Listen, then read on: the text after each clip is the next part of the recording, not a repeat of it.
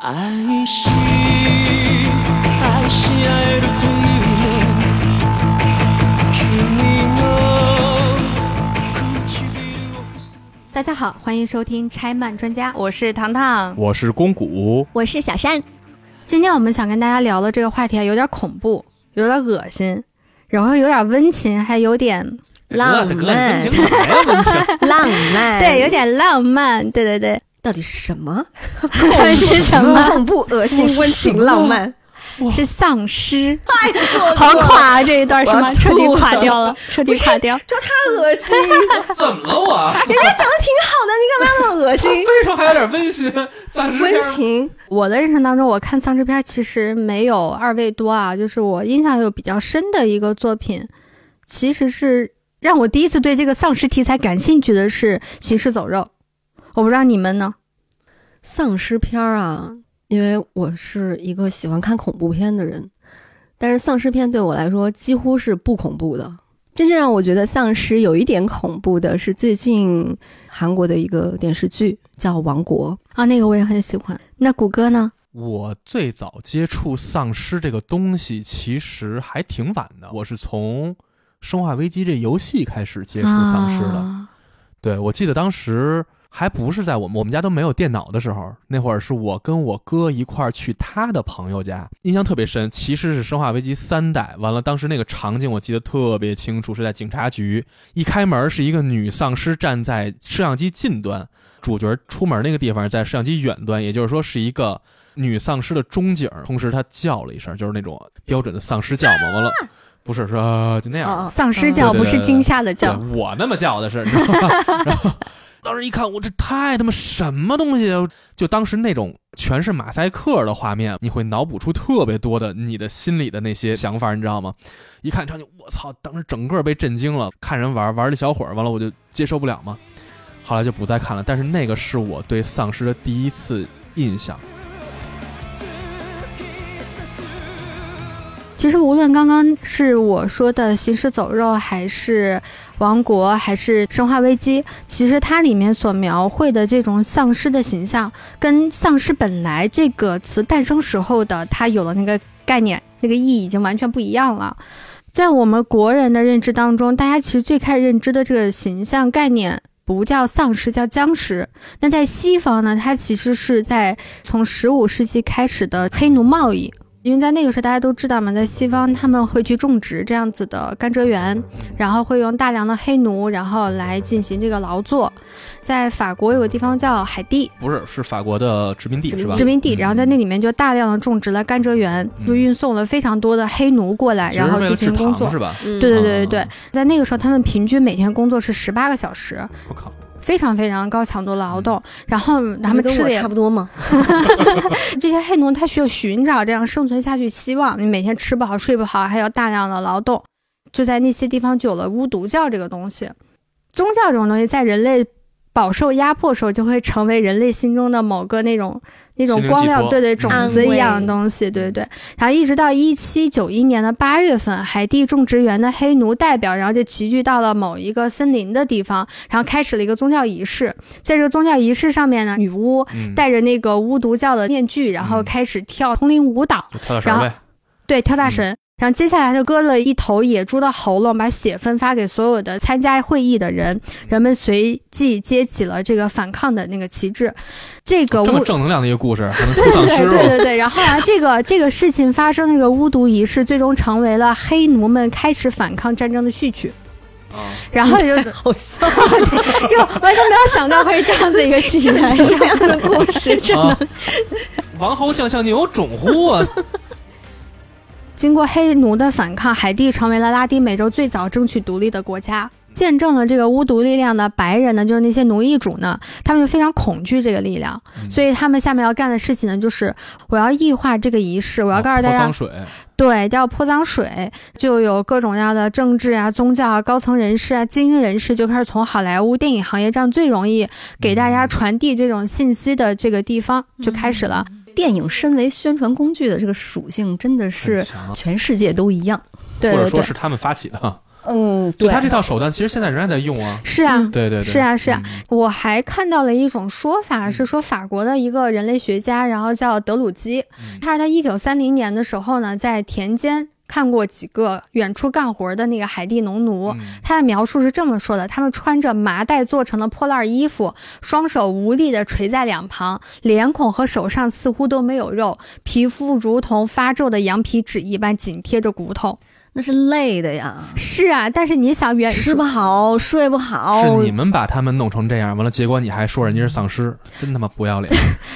对对对对，那还有一种说法呢，嗯，起源地还是海地，嗯，但是他这个作恶者呢，不是那帮奴役主们，嗯他作恶者是一个女巫本人。嗯他什么呢？他会用那个河豚素。然后他中毒的表现呢，就会让人觉得什么流口水呀、恶心呀、昏厥呀、四肢不协调啊。嗯他中毒那个形象就特别像后来大家所看到那个丧尸的形象，哦行动迟缓、神经迟滞，这是丧尸的两个。就是从西方过来的，对对，嗯起源故事，其实到底是不是真实如此，其实还是有待一种考证，挺多的哈，非常多对对对对对。嗯，就我看到的一些资料吧，丧尸这个词对应的英文单词是 zombie，然后呢，这个单词它本身的意思是靠巫术起死回生的僵尸，所以它这个词英文本身对应的本来的那个意思是僵尸，但是呢，就是中文里面的僵尸，它对应在英文里面呃是不是这个单词儿？僵而是对对对，你说对了，居然就是。真是啊，真的是，真的是，或者说，或者是说更像是那个吸血鬼，嗯因为有一些就是中国的僵尸片，它做英文译名的时候是译成吸血鬼的。嗯真正说好莱坞的电影从僵尸演变为丧尸，其实是一九六八年导演乔治·罗梅罗拍摄的《活死人黎明》，然后在里面就开始出现那种咬人，咬完了以后被咬的那个人也就变成丧尸，然后还吃人肉啊什么的，这些主要就从那个片子开始。那你觉得《生化危机》里面它这个丧尸形象最让你觉得恐惧的地方是哪里？其实不是形象恐惧，你知道吗？就是当时在你是一个孩子的时候，你会觉得什么可怕呢？其实可怕的是周围人告诉你它可怕。我当时去的时候，就是在跟我说我们要玩《生化危机》这件事儿之前，人跟我说，咱一会儿玩一特可怕的恐怖游戏啊。这是第一步给我心里造成的阴影，就是我已经预设了，我之后要看一个恐怖的东西。第二个就是，哎，这一会儿那画面特牛逼啊，就是哦，那是肯定特真，所以就是这两个预设会让我觉得我之后会看见特可怕的东西。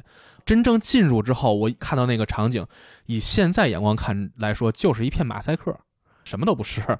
但是就是因为有了那样的一个预设，所以会让我有一个我看着他了，我看着丧尸了。在我之前虽然没看过任何丧尸题材的东西啊，但是我当时是一定很明白丧尸是什么的，知道僵尸是什么，对吧？但是丧尸好像这名字听着就比僵尸狠啊！这个僵尸是僵的呀，丧尸我他的丧啊，对吧？就是太好笑。你说具体他什么吓到我了，不知道。但是它整个的氛围和它那个画面呈现出来那个一个女性破破烂烂、脏了吧唧的一个大方块站在那块儿，它就是很可怕啊！那小山的王国呢？我跟谷歌不一样的就是，我确实是可能是因为家学渊源吧。我爸，我爸是一个特别爱租录像带看的人，录像带嘛，就有很多匪夷所思的片子，嗯就比如变形人啊，还有那些什么地狱饲养者，嗯就是那个头上插满钢针的那个。皮脸，哦，对，然后还有就是你爸的口味够重啊！哦，我爸不挑，真的是。不是我跟 主要是你说，当时那个年代的片儿真的挺硬核的，比咱们现在的那个 B 级片要狠。我但他爸会带着他一起看呀。可能他也不知道那是什么东西，然后他也没有意识到我能看明白，所以我说我是被 B 级片喂养大的呀，嗯。所以就一般丧尸片是不能让我觉得有什么可怕的。嗯，那为什么看《王国》觉得恐怖呢？就是以前看丧尸主要都是以欧美欧美人的形象出现的，嗯。王国》它就是它又是一个宫廷权谋，然后又有一些就是东方神秘感，嗯，然后他们就是夜晚的时候会钻到那种你看不见的地方，比如说那种建筑物的下面的那个，就是比地高一层的那个缝隙里面。白天的时候看着就非常正常，嗯一到黄昏就完全是一个地狱。啊，他们就会复苏了，就醒过来了。对哦，就白天变就全部潮虫了，全藏起来。对，哦，对然后就全部从那儿钻出来，嗯，可能是因为就是我有一种同为东方人的亲近感吧，所以他会特别让我觉得有一点害怕。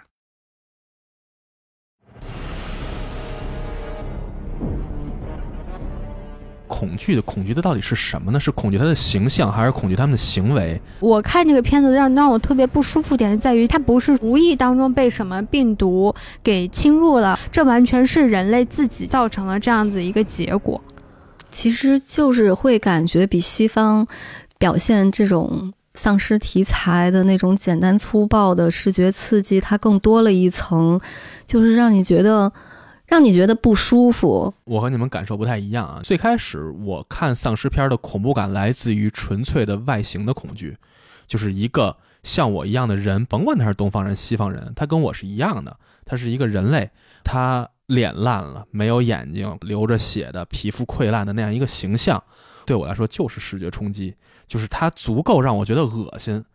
同时，它具备一个什么特色呢？就是它有攻击性，它他妈老想咬我。就跟有的人怕狗，说怕狗咬。对于我来说，我怕的就是人和我一样的人来攻击我，来撕咬我。我觉得这个是从我灵魂深处，就作为一个哺乳动物的原始恐惧。我后来了解了一下哈，就是实际上怕的是同类相残这件事儿。我们也怕老虎、狮子吃我们，对吧？嗯，但是我们那个恐惧和对于丧尸的恐惧是不一样的。看《动物世界》的时候，我们能看到狮子吃豹子，对吧？蛇能吃蛇，能有这种同类相残。我们看到其实就是一个自然现象，我们会很容易接受这件事儿。但是当我们看到有些人不是人吃人，是黑猩猩，黑猩猩和黑猩猩群落有战争的时候，他们会互相吃对方群落的黑猩猩。嗯也就是完全的同类相残，也就是灵长类除人类之外唯一会同类相残的生物是黑猩猩。黑猩猩互相啃咬，我会有恐惧，那我们人类啃咬我们自己的同类，这种恐惧实际上也是存在的。对丧尸的恐惧不仅是外形的恐惧，而且还是刻在我们 DNA 里的对同类相残的恐惧。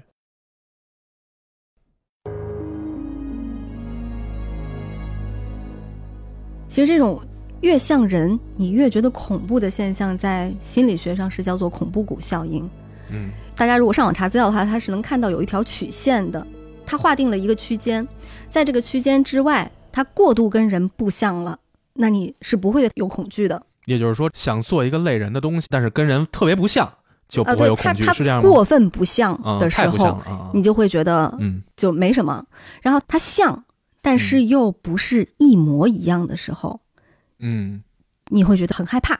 嗯，我们原来有一朋友，他就是看到所有的人偶，他看到就简直要吓死了。我觉得这是他自己心里的那个阈值，跟我们不太一样。或是你完全一模一样的话，也就正常的人跟人也就没什么。在《活死人黎明》这个电影里面，它有出现一个丧尸婴儿，是一个孕妇变成丧尸之后，她生下了一个婴儿。其实那个婴儿呢，就看着跟正常的婴儿差不多，但就是那种面色灰败，然后眼圈黑黑的，嗯有点像大家平时看的丧尸片里面那个丧尸的那个形象。嗯、那色儿是吧？对，嗯然后还有一部很老的一个 B 级片，它叫《群尸玩过界》。嗯那个《群尸玩过界》里面也有一个丧尸婴儿，但是因为那个丧尸婴儿基本上就跟怪物差不多了，嗯。你看到他只会觉得有点好笑。像巨笑，人观那个，对，顶多就是有点好笑，有点恶心，嗯但是他不会让你觉得毛骨悚然。嗯。我觉得做丧尸的形象这个度是很难把握的。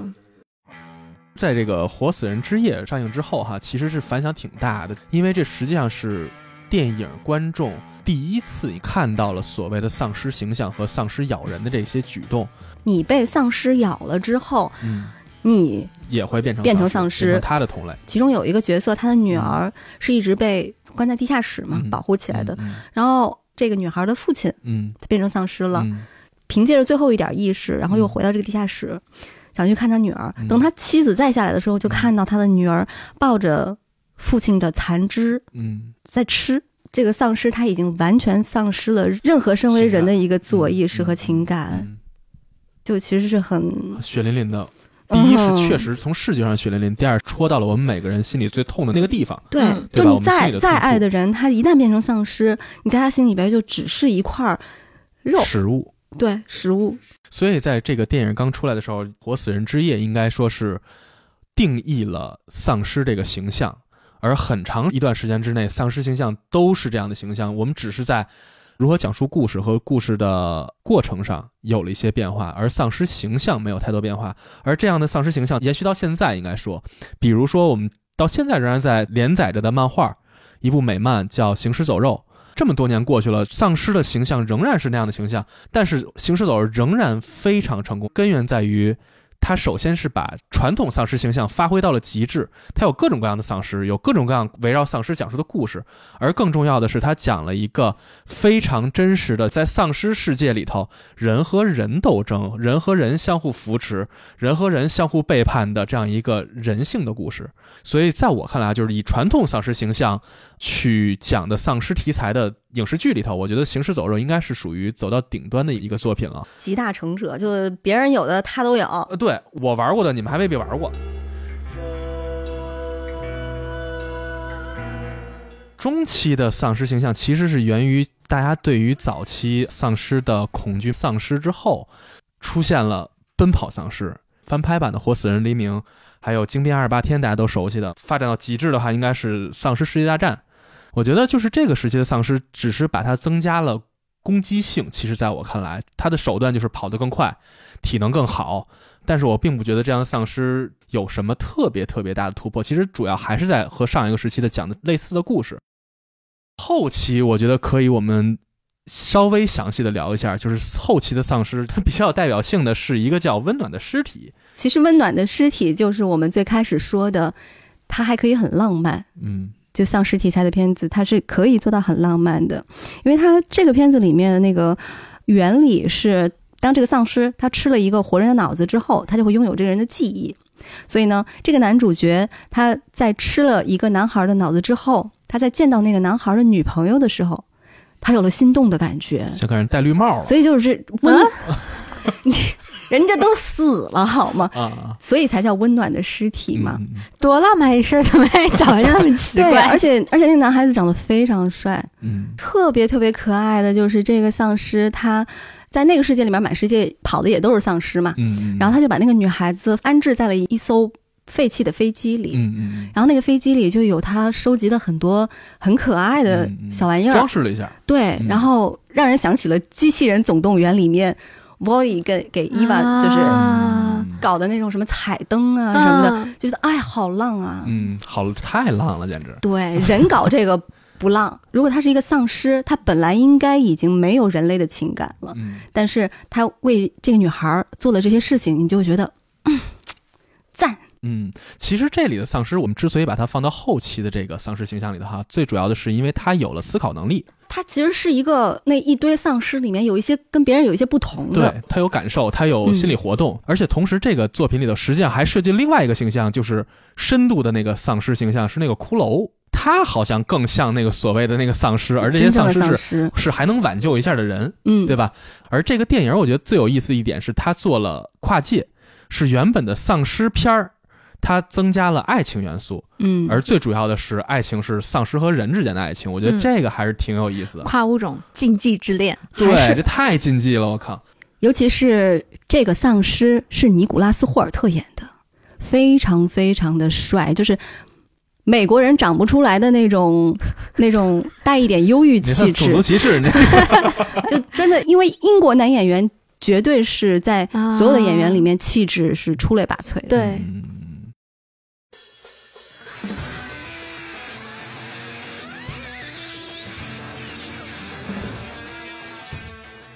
刚才咱说到这跨界哈，我觉得现在我们可以稍微聊一下我们动漫的关于丧尸的题材了。想说第一个呢，叫《学园末世录谷歌在说到《学园末世录》的时候，脸上已经有点笑表情失控笑开了花儿，》。哇塞，这什么样的是一部卖肉番。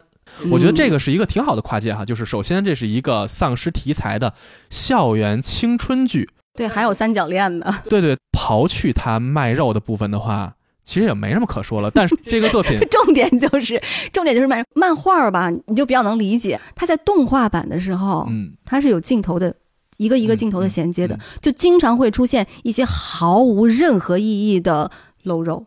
对，就很刺激啊。本身丧尸题材就是一个刺激的题材，对吧？讲的这么露骨的丧尸故事，同时呈现了这么露骨的视觉视觉冲击，我觉得是一个挺有意思的互相的搭配哈。如果我们单看这个动画作品的第一集的话，它给了我一个这是一部非常好看的动漫的错觉，它改编的时候感觉叙事效率要比它的漫画要快了很多，快很多，快很多。我印象比较深的啊，有两个地方，第一个是它那个学校那么宁静的校园门口出来了一个站在门口撞门的一个人，丧尸大叔。对，那个那个大叔，学生们在教室里上着课，男主角在天台上看着楼下，哎，发生什么了？这时候老师站在门口推搡这个撞门的这个人哈，完这人突然一口咬到这个门卫大叔的，胳膊上了。当时的那个氛围，我认为塑造的真的很好。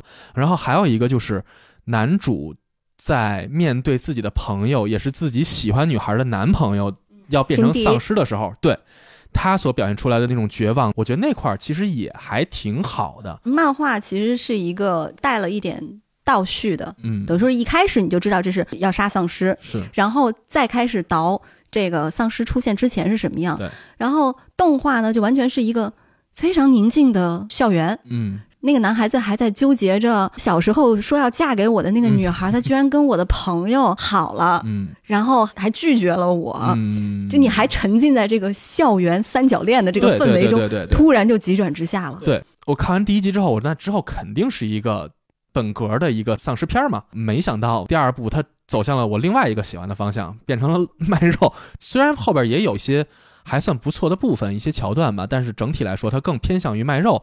这样的话，这个作品可能就丧失了本身它的这个严肃性，或者说我们去探讨它的可能性。一个是为了丧尸夹带卖肉，对一个是为了卖肉而夹带塞了个丧尸，对，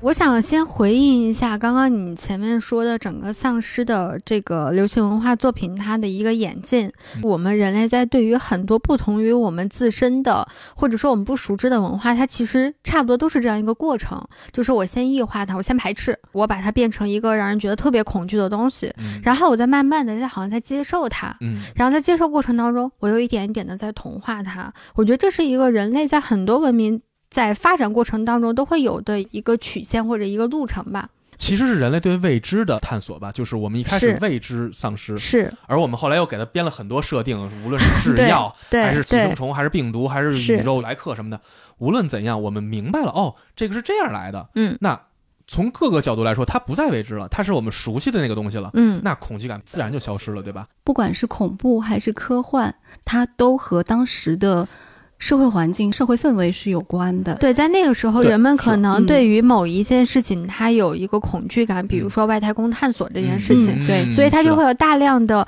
各种类型的题材，他就嗯去展示外来星球文化对于人类的造成的那种摧毁也好，嗯或什么样也好，它最明显的其实是什么呢？在我看来是哥斯拉，嗯，就日本人对于核文化、嗯对核这个对恐惧对是的。塑造了哥斯拉。是其实美国也会有很多，因为毕竟冷战时期，塑造的是弗拉克斯坦是吧？还有就是后来冷战时期的时候，很多科幻片啊，嗯。还有那个恐怖片，呃，我们单纯看的时候，因为我们对社会氛围是完全是感知型的，嗯，就所有的信息我们未必知道，但是整个的那个氛围会给我们一种感觉。嗯。就比如说吧，那个福岛核泄漏，嗯如果这时候说福岛核泄漏是会造成海洋生物的变异。变异，嗯。有了某种就是杀人的能力啊，或者说是消灭人类、占领地球啊什么的，嗯。就这种东西，如果放在那个时间点的话，它未必不会是真的。说回到我们今天的丧尸漫画，二零二零年这样一个非常特殊的一个年份，我们再去聊丧尸文化，你再去看它的各种感染途径，其实你会有不一样的感觉。我们现在要要跟大家详细去聊的这个，请叫我英雄，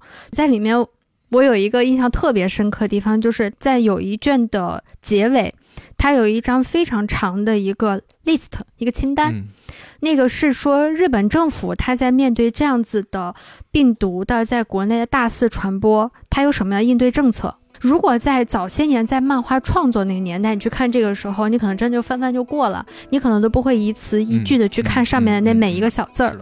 但是今年你一定会认真去看它，包括它里面还有一个关注点不一样了。对，还有一个特别有意思，就是它会大量的在漫画当中展示那个在网络上大家是如何聊天的。就是在那个里面，大家会去如何评论说这个病毒我现在发生什么情况了，我们家这边谁谁谁咬人了，我要怎么怎么面对了，我这缺吃的，我那缺穿的了。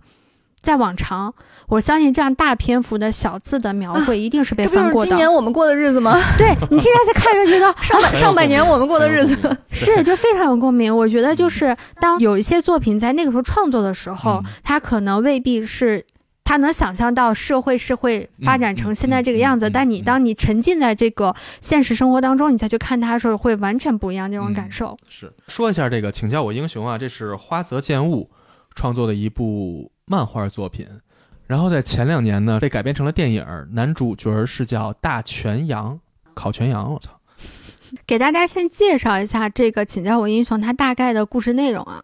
主人公呢叫铃木英雄，他经常介绍自己就是我是英雄，他是一个一事无成的漫画家。嗯画了很多年，然后还是一个漫画助手的一个角色。他唯一的爱好就是打枪，在日本他可以去考取持枪证，然后打飞碟。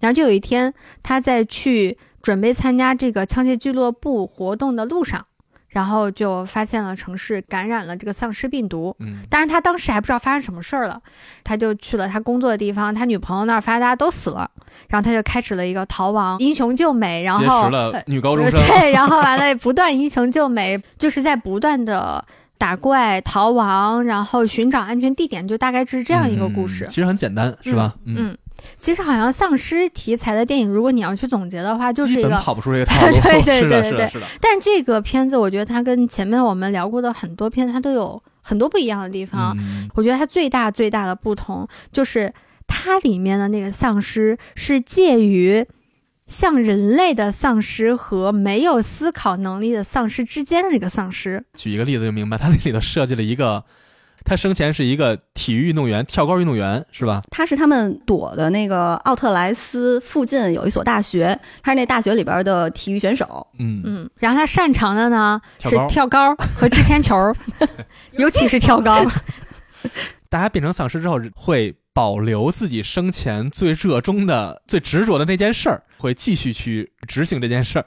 我觉得还挺有意思的。那个跳高选手呢，无限的在操场上叭叭叭助跑，跳高，嘣跳倍儿高，完了脑袋栽地上，完了磕一坑，对，然后你就看那坑越来越大。对那哥们磕的半拉脑袋都没了，还跳呢。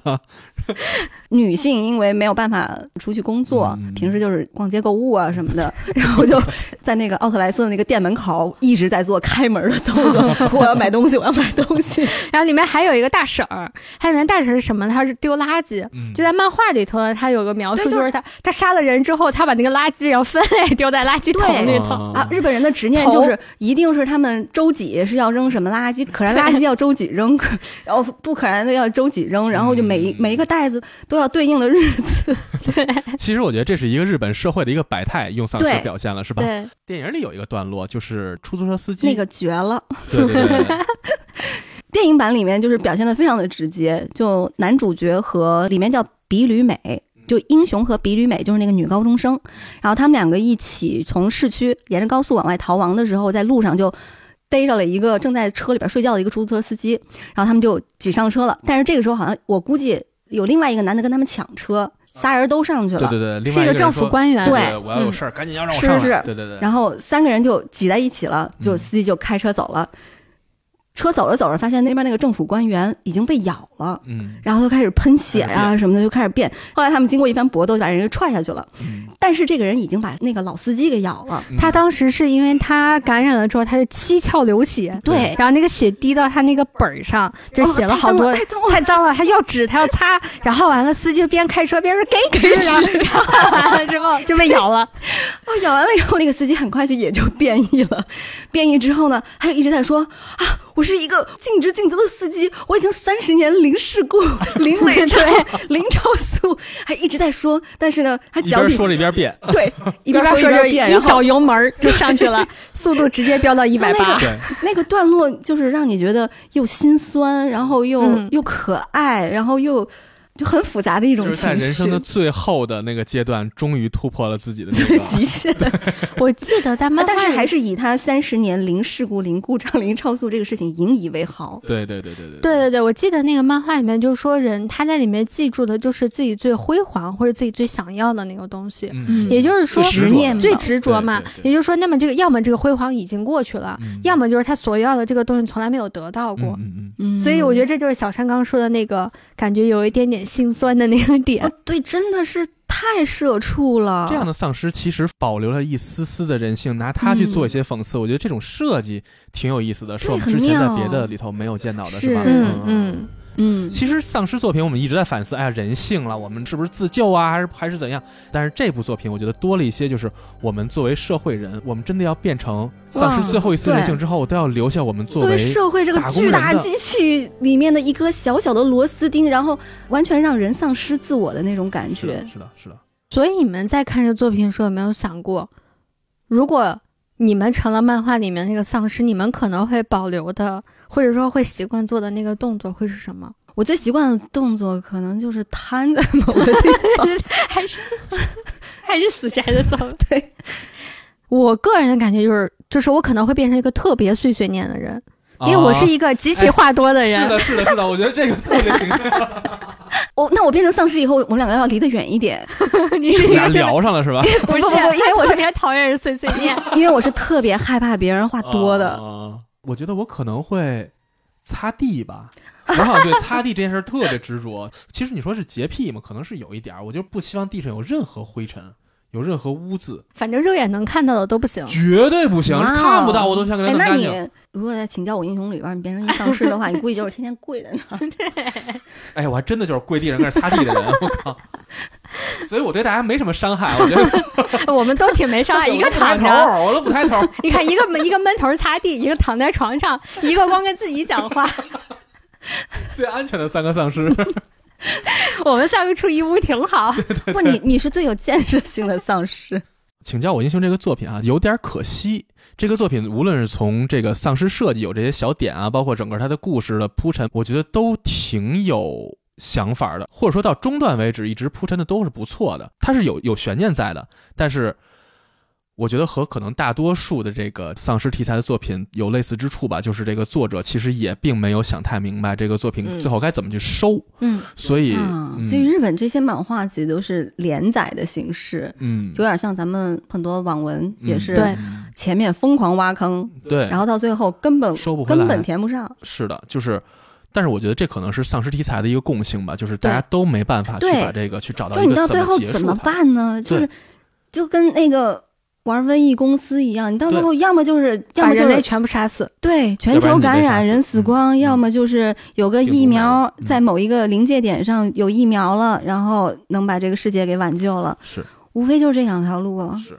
除了刚刚说的丧尸的一些新的一些变化以外，嗯我就还想说，我觉得它里面还是延续了丧尸题材的这样文艺作品当中一贯的那种探讨人性的风格。嗯对吧？然后它里面就是有电影改编的那个很明确，当然它在结尾上和在漫画当中不太一样的那个天台战斗那一部分，嗯简单给大家讲讲，也不算是剧透。那其实就是有一帮小年轻，嗯。然后聚到了一个奥特莱斯的楼顶上，嗯。大家以商场为据点，然后下面爬的走的都是那个丧尸，然后们上不来，对他们上不来。嗯。他们生活在楼顶上，就有这么一波人。嗯。然后男主呢，还有他带着那个高中女孩，还有一个大叔，嗯。然后无意当中闯到了这个里面去，因为嗯男主有枪，然后就被所有人看中了，就想着都想拥有那把枪，因为商场也是不卖枪的呀。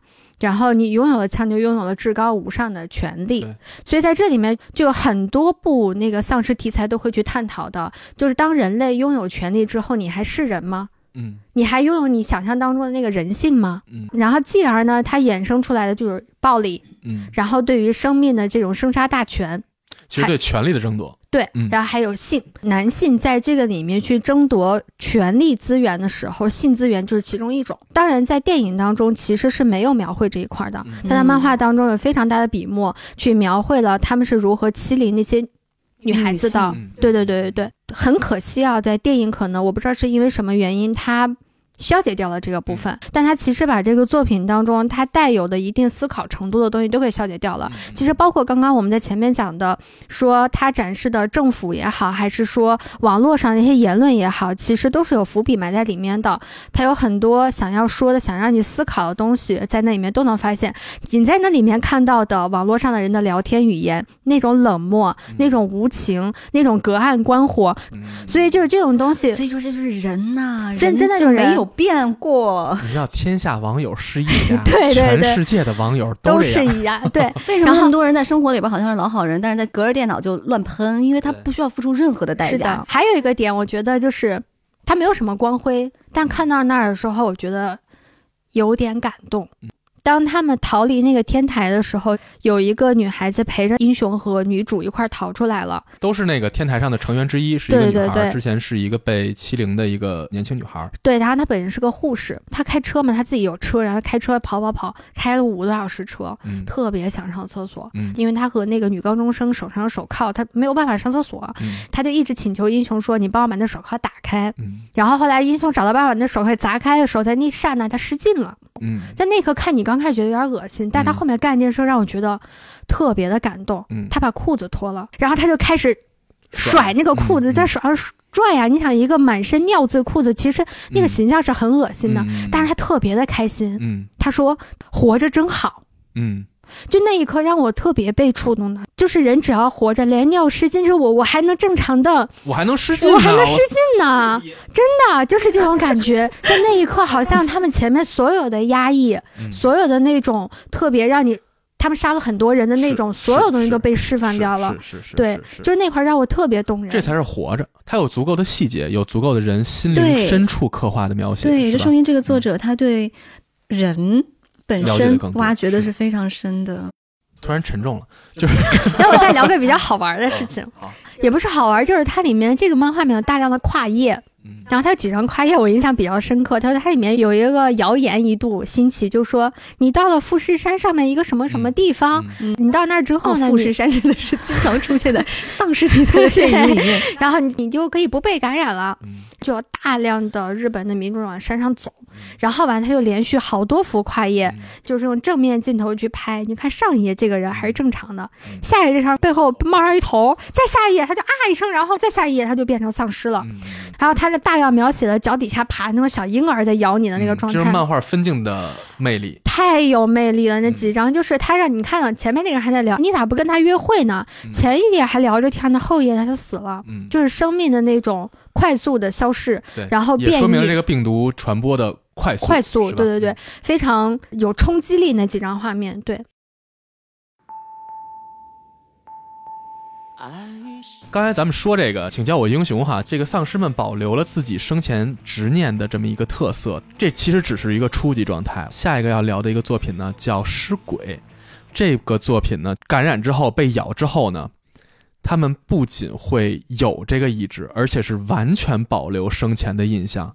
同时呢，他们会变成另外一种生物，是一种夜行的、无法见阳光的生物，更像是吸血鬼吸血鬼。嗯对，先聊一下这个尸鬼的剧情哈，讲的是一个在日本特别偏远的一个只有一千多户人家的一个小山村里头，这个村子里头呢来了一个新的家庭，他就住到了村子边缘上的一个古堡里头，是吧就？是你能想象那种日本田间的那种小山村，小山村里面的山坡上，而且那个小山村就是应该是三面环山吧，三面环山，对只有一条，只只有一条路出去嘛。它有一个巨大的欧洲城堡放在那，真的特别诡异。对，一家人搬到这块儿之后呢，这个村子里突然发生了奇怪的事儿，村子里开始陆陆续续的死人。他大概是在不到一个月之内就死了十九个人对。，是的，讲的就是这个村子里陆续开始死人，然后村里呢一个因为死人很多，村子里有的医生。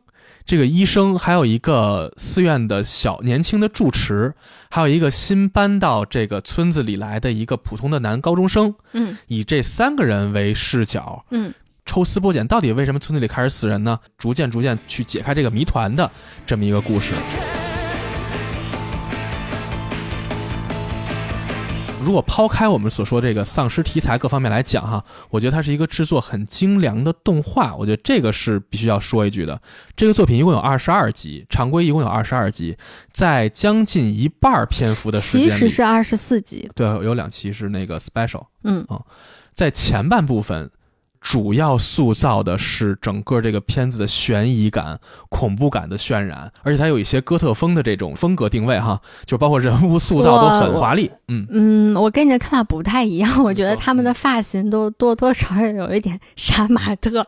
沙子的那个，就那小女孩那个头发，感觉就跟我操一根螺旋桨一样 在背后飞。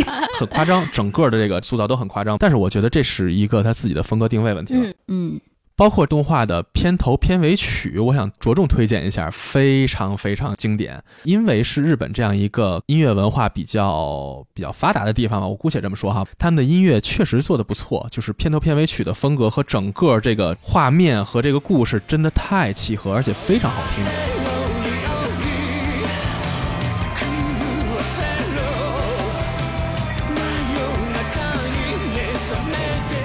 我特别喜欢他在每一个片尾曲到最后的时候，就是那个在骷髅上啊，八音盒对，片啊头片头滴也有。血的那个就滴对，答滴一滴滴答在那个嗯。哦，骷髅上，太好听了！而且他还有一段哼的那个声音，嗯，是贯穿了整个，对，那个太好听了。每个新人物登场的时候，都会有一个人的哼唱来起到一个点题作用。然后我还想说，这这个作品里头有一个 造型极其华丽、极其浮夸的男人，就是那个这个古堡的男主人。这个人的配音演员是日本的一个神人吧，是 Gagudo，我不知道大家知不知道。これで永遠になる然后他是这个 Max Miller 的第二代的主唱，我实在是没有想到，今天才 get 到这个信息，原来是他配音的。嗯，就是 Gagudo 这个人，所以他非常好本人也是看那种华丽派的吗？哦，长得特别好看。他是一个啊他自诩我是一个 法国的吸血鬼，他早期经常哦，这么说。那他很适合这个角色。完美，完美。对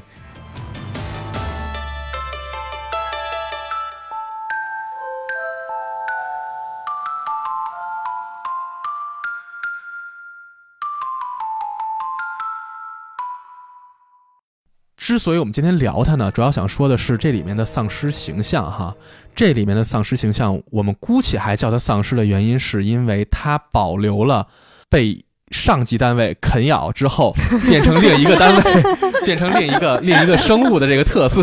上级单位，对但是这里有什么不一样呢？就是这里的设定是被咬到之后，他们并不是每一个都能变成丧尸，嗯，而是要看命运和机会的，看命就是完全是个看命。他也不会把人吃掉，他只是咬两个伤口，就吸血咬完伤。口之后吸走你的血，完了之后越来越虚弱，越来越虚弱。过几天之后，这个人就一命呜呼。下葬之后，这帮吸血鬼们再把他挖出来，挖出来的如果成功，你就变成我们的同伴；如果你要是没成功，那你就就先埋回去呗。埋下来吧。哇，就就还挺讲究。不是讲他究，他还不能说我刚埋就挖，等三天，对，还 等三天，然后我再挖挖看看。也要给你尸变的机会。变成尸鬼之后的人，完全保留自己生前的所有记忆，对，甚至于性格都不会有变化。但是唯一改变的是什么呢？他有强烈的食欲，食欲就是我要看见血，看到人就想想来一口。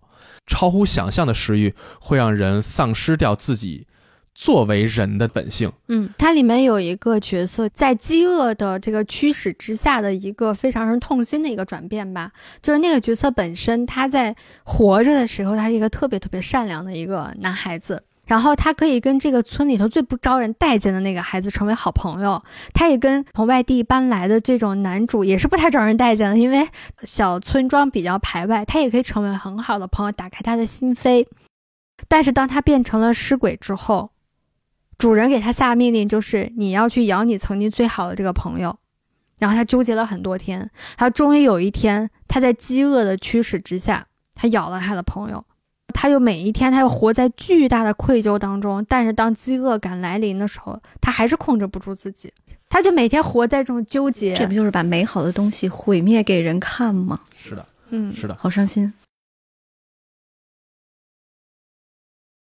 前半部分的时候，实际上悬疑感很足，造足之后，在后半部分风格畸变，这样一个村子，村民陆续被杀，已经杀了非常非常多人。当大家发现这个情况实际上是来源于所谓的吸血鬼或者说尸鬼的传播这件事儿的时候，人类变了。这时候我们突然发现，变成尸鬼的人，他们已经形成了自己的一套生存的模式。嗯，他们白天完全躲在阴暗的角落里的，在房间里头睡觉，他们是不能招阳光的。但是到了晚上呢，他们会当然也会出来袭击普通的村民哈。同时，他们家人围在一起一块儿坐着聊天儿，对完，了，一块儿在街上散步。是就是我们看到了他们已经形成了新的社会体系。嗯，逛逛街什么的，对，这样的设定是我们没见过的，是吧？会让我们质疑这样的生活是不是已经是一个新的物种出现了，而这个物种实际上是对我们传统人类造成了冲击。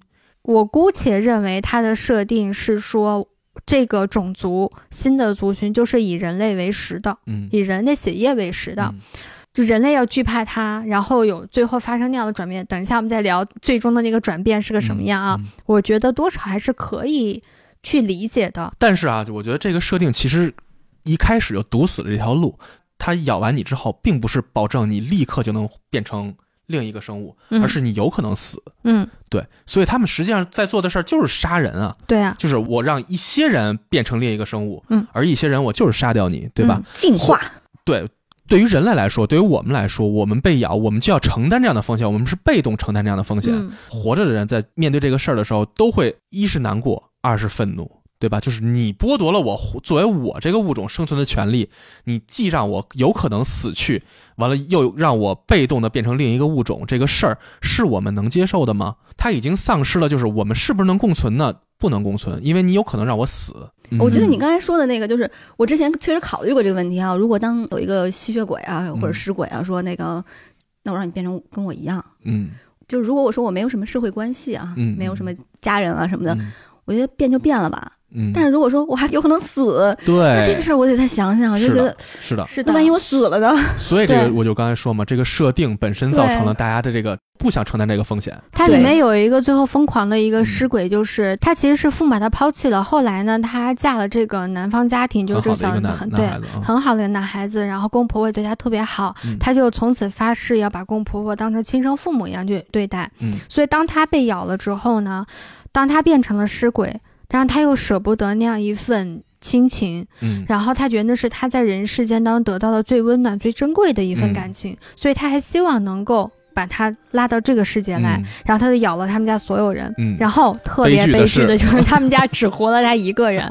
他咬了另外他所有的家人全死他的。孩子、他的他的孩子、他的公公婆婆、他老公全死了，没有嗯一个人复活。然后他最后他，我记得在片尾他最后疯狂了，对，他最后完全被他杀死了他的家人这个事情折磨到。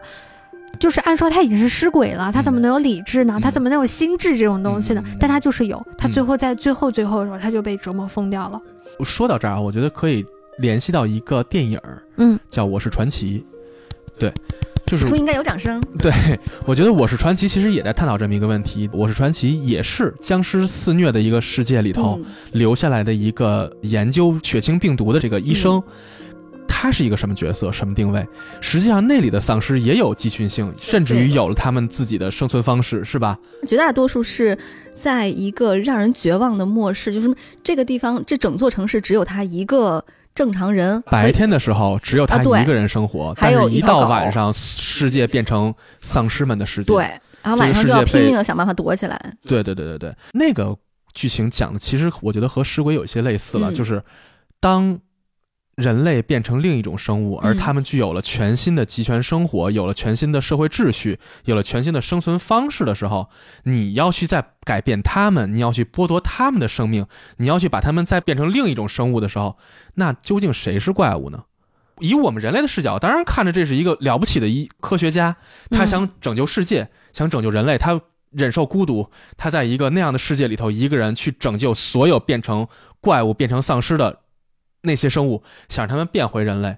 但是对于这些丧尸呢，对他们来说，就是这个城市里住着一个白天也会活动的一个怪物，他们在逮我们的家人，逮我们的朋友。我觉得这个是《我是传奇》嗯对于生物。或者说社会族群的一个直观的一个探讨，是吧？尸鬼我觉得和这个有一些类似，甚至于更直接。这样的生物他们要杀我们，他们以我们为食之外，他们和我们没有任何区别。就我一开始看这个动画片的时候，我会觉得。他有一种要强行说尸鬼比人类或更好，或者人类比尸鬼更肮脏的这样一种感受给到我。他有一种强行要把这摁到这儿，告诉我说你不行，你得给我反思，人类你要反思，反思你是多么一个血腥、多么肮脏、多么黑暗的一个物种，别觉得自己特别白莲花。但我刚刚在非聊常赞同，人类就是这样的一种生物。对，但其实我刚刚在重新在听你在说这个，我在重新琢磨的时候，我觉得其实作者他没有立场。他确实没有立场，特别冷静客观地描述了一嗯个发生大畸变的一个小村子嗯发生的事儿。嗯，大家都在做着自己我自我以我这个物种该做的事儿。嗯，就是如果说人类本身的话呢，就是嗯人类中心主义；那尸鬼就是尸鬼中心主义是。但邵住持是一个去一切中心主义的一个角色。这部作品给了我们一个思考的空间，就是当我们把这些尸鬼要去敌对他们的时候，我们是不是也变成了鬼？这个嗯片子里头它有一个有一个描写，就是大家开始去反击。我哦，我们知道白天的时候他们躲到哪儿了，我们就趁白天他们动不了的时候，我们就把他们全杀跟尸鬼了。对逻辑是一模一样的，一一模一样，而且他们做的办法是把他们每个村民们戴上了面具，嗯，戴上了一个恶鬼的面具，嗯去屠杀这些尸鬼。嗯，就是这个时候，到底谁是尸鬼，谁是丧尸，谁是人呢？被砍杀那些尸鬼们都在说着求饶的话，完了，但是所有这些砍人的人，其中有一个场景我印象特别深，一个女孩手里拿着饭团儿慰劳村里人啊，你们杀尸鬼辛苦了。完了说啊，没事儿没事儿。完了，这时候有一个尸鬼的那个装尸袋在动，完了那个女孩拿一锄头砰。完了，把那个尸鬼砸死之后，手上沾满了血，拿着那饭团开始吃那个饭团。也许在一周之前，你们就是朋友，你们是同族，嗯，但是它变成异类之后，我们的本性驱使着我们去屠杀。我忘了是倒数第一集还是第二集，应该是倒数第一集的故事，就是在前二十一集的故事里面，他都是这么正常杀尸鬼的，你已经习惯了，嗯。你接纳了。嗯，杀掉本身没错丧尸，对本身没有错，嗯。然后但是他们会干的一件事让我特别不能接受。嗯。他们从那个地道里面把丧尸拖出来之后，嗯。就是你能想象吗？就是凌迟处死，嗯。他们不给他一刀痛快，嗯。他们要享受那个折磨的那种快乐。嗯，就是你刚刚提这个，我觉得有一个比这还残忍的，就是那个医生怎么弄他女朋友，啊！对，那个也是。那个非常我的天哪，那个当时就是直接就是让我想到我小时候我的终生噩梦，七三幺不对，嗯，太可怕了。那个实际上是一个整个故事的一个拐点了，就是人并不知道尸鬼的存在，他们要证实尸鬼是存在的，那怎么去证实呢？于是这个村子里冲在这个反抗尸尸鬼鬼最先锋的这个村里的医生，他老婆来看他嘛，机缘巧合的也被感染了，也变成了尸鬼。于是这个医生就把他老婆关到了地下室，自己的医院的地下室的手术台上捆好。然后在他老婆变成尸鬼之后，他开始做了人体实验，他用就是手术刀拉开、切开血管，对，完了去用各种用我们的眼光看来是最残忍的方式去做实验。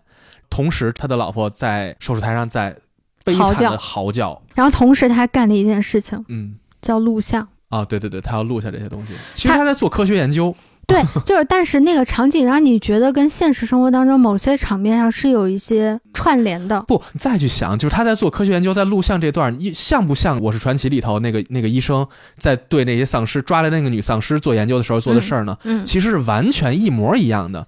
在我看电影里头那个情节的时候，我会觉得，哎，他是个丧尸，我们在救他。但是当尸鬼里头，我们看他除了眼睛变成黑色之外，他真的就是个人。在这个时候，其实我的立场还是站在了人的这个角度上，所以在我的血液里也刻着人类本源主义，就是我能接受对别的物种做实验，而嗯我不接受对人类做实验。我觉得这才是可怕的。一个人同时他的心里可以有善和恶，嗯我相信那些恶的东西在人、人的心里都是存在的。激发你内心的恶的那个限定条件是不一样的。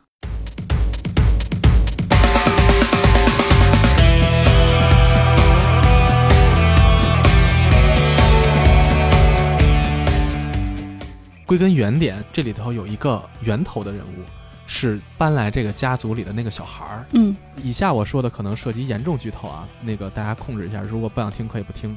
这个小孩儿呢，是在整个村里大家说起来这事儿的时候，说是他是吸血鬼爸爸妈妈的孩子，嗯但事实上这个孩子才是真正的那个原点。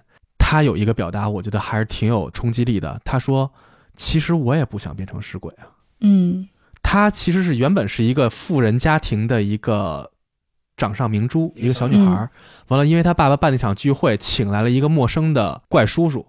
完了，这个怪叔叔是一个尸鬼，完了把她咬了之后，她变成这样。变成尸鬼之后，所有的家里头所有的家人全部离他而去，他变成了流落街头的孩子，他是被孤立的那个角色。于是他最后才慢慢慢慢决定，我要到一个地方，我要发发展一个家家族，我要有我的家族，我要有我的同伴们，完了我们在一起，这才是我的归宿。每个人自己都永远只是一个个体，而我们当这个社会上不被接纳的时候，我们第一个想法就是找和我们相似的人。所以它里面你可以看到，就是它的有一些算是他的随从，嗯，就是他的随从。对，嗯对他如此忠心耿耿。嗯其实你到后来，他随从也说了，就是少住持有问他，就说嗯你为什么要这么对待这个女孩子？为什么要为她如此去奋斗？嗯他大概意思就是，她是我心中那束光。嗯，嗯我记不住原话，大概就是我有那个归属。其实是归宿，对对，就是归宿归宿。对对对对对对，你不知道他们是怎么走到一起去的，但是他们一定都是被原本的那个社会去所排斥的人，嗯，然后他们走在他们抱团取暖，他们才有了这样的归宿是。少数派，他们无论如何都会是少数派，在人类社会里头，至少在这个作品里头的人类社会里头，尸鬼也好，还是叫吸血鬼也好，还是叫丧尸也好，哈，他们就是少数派。最可悲的是，他们能够思考。我觉得这个是作为少数派永远的悲哀。创造了一个吸血鬼的群体，完了去影射人类社会，我们到底对于少数集群的人，你们是怎么做的？你们在做什么？嗯你们就在杀死他们。